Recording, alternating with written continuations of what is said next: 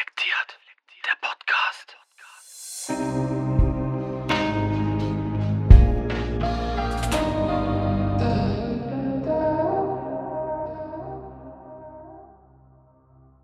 Applaus von der falschen Seite. Die Hashtags alles dicht machen, Lockdown für immer und nie wieder aufmachen sind mittlerweile jedem bekannt. Die anfangs noch 53 Videostatements der Schauspieler sorgten für viel Gesprächsstoff im Land. Eine orchestrierte Kampagne, die satirisch die Corona-Maßnahmen ins Visier nimmt, aber letztendlich nur einen weiteren Beweis erbracht hat, dass die Diskussionskultur in Deutschland ausbaufähig ist. Diplomatisch ausgedrückt.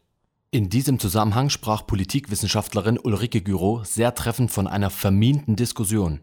Sind die eigenen Kritikpunkte relativ deckungsgleich mit denen von einer unliebsamen Gruppierung, verliert die Kritik ihre Berechtigung und ein konstruktiver Diskurs wird nahezu unmöglich.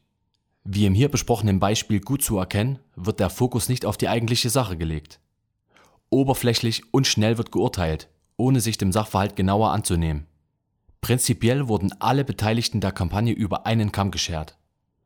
Die thematische Nähe zu den falschen Gruppen wurde allen gleichermaßen zum Verhängnis.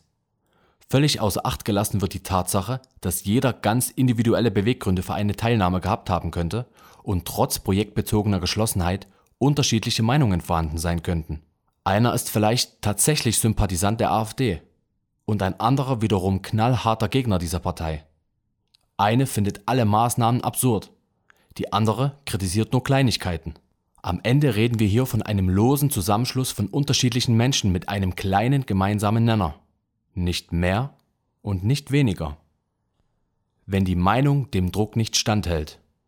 Die Freude, dass sich auch endlich mal namhafte Personen medienwirksam zusammenschließen und Kritik äußern, war leider nicht von Dauer. Vereinzelt zogen Schauspieler ihre Beiträge zurück und erklärten ihren Sinneswandel. Beispielsweise äußerte sich Tatort-Schauspielerin Ulrike Volkerts wie folgt. Zitat Ich habe einen Fehler gemacht. Ich war naiv genug zu glauben, mit meinen Kollegen, Kolleginnen ein gewinnbringendes Gespräch in Gang zu bringen. Zitat Ende. Weiter schrieb sie, Zitat, die Maßnahmen sind absolut richtig und der einzige Weg, die Zahlen der Neuinfizierten und Todesfälle in den Griff zu bekommen. Zitat Ende. An dieser Stelle wird es merkwürdig, da widersprüchlich. Wenn die Maßnahmen in ihren Augen absolut richtig sind, was für ein gewinnbringendes Gespräch wollte sie dann in Gang bringen? Hier riecht es stark nach Opportunismus.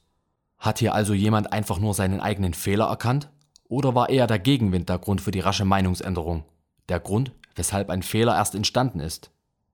Schauspielkollege Kostja Ullmann erklärte auf Instagram, Zitat, aber ich teile in keinem Fall den Zynismus und will nicht den Beifall von Querdenkern, Anhängern der AfD, Reichsbürgern und anderen Corona-Leugnern. Zitat Ende. Mit dieser Einstellung sollte es Herrn Ullmann auch untersagt sein, schönes Wetter gut zu finden. Immerhin werden alle oben genannten Personengruppen seine Meinung in der Sache teilen. Spaß beiseite. Natürlich ist die Sache im politischen Kontext zu sehen. Was jedoch an seiner Aussage noch stört, ist die Behauptung, alle Querdenker und alle AfD-Anhänger wären Corona-Leugner. Dieses Narrativ zu bedienen ist einfach und falsch zugleich. Zu behaupten, die SPD stehe für soziale Politik und die CDU für christliche Werte wäre im gleichen Maße falsch. Als kleine Randnotiz möchte ich betonen, dass ich keinerlei Sympathien für die AfD empfinde. Ebenso wenig wie für die beiden anderen Parteien. Zu einer Aussage möchte ich gern noch ein paar Worte verlieren. Heike Makatsch schrieb zu ihrem Rückzieher, Zitat, Wenn ich da mit rechten Demagogen in die Hände gespielt habe, so bereue ich das zutiefst. Zitat Ende. Okay, muss man sich deswegen von der eigenen Meinung distanzieren?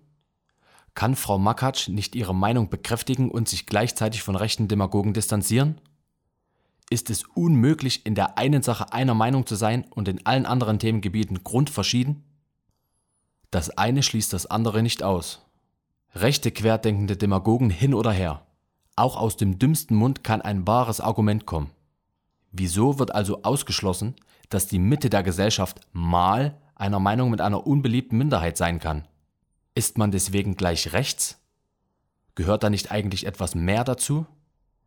Es wäre schlimm, wenn man seine Meinung nicht ändern könnte. Das Leben ist ein Prozess und meine Einstellung, meine Ansicht auf die Welt kann sich von heute auf morgen diametral ändern. Das ist menschlich Und das ist gut so.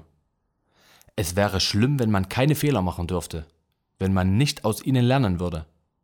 In oben genannten Beispielen kommt aber der Verdacht auf, dass man einer kritischen Masse nachgegeben hat und dass der Fehler von dieser erst zum Fehler hochstilisiert wurde. Die Meinung wurde nicht aus eigener Überzeugung geändert, sondern auf Druck von außen. Wie Fähnchen im Wind haben besagte Personen versucht, ihre eigene Haut zu retten. Wichtig wäre gewesen, dass mit der Kritik an den Corona-Maßnahmen sachlich umgegangen wird. Stattdessen wurde jede Diskussion dazu frühzeitig im Keim erstickt, nur weil die falschen Leute ähnlich denken.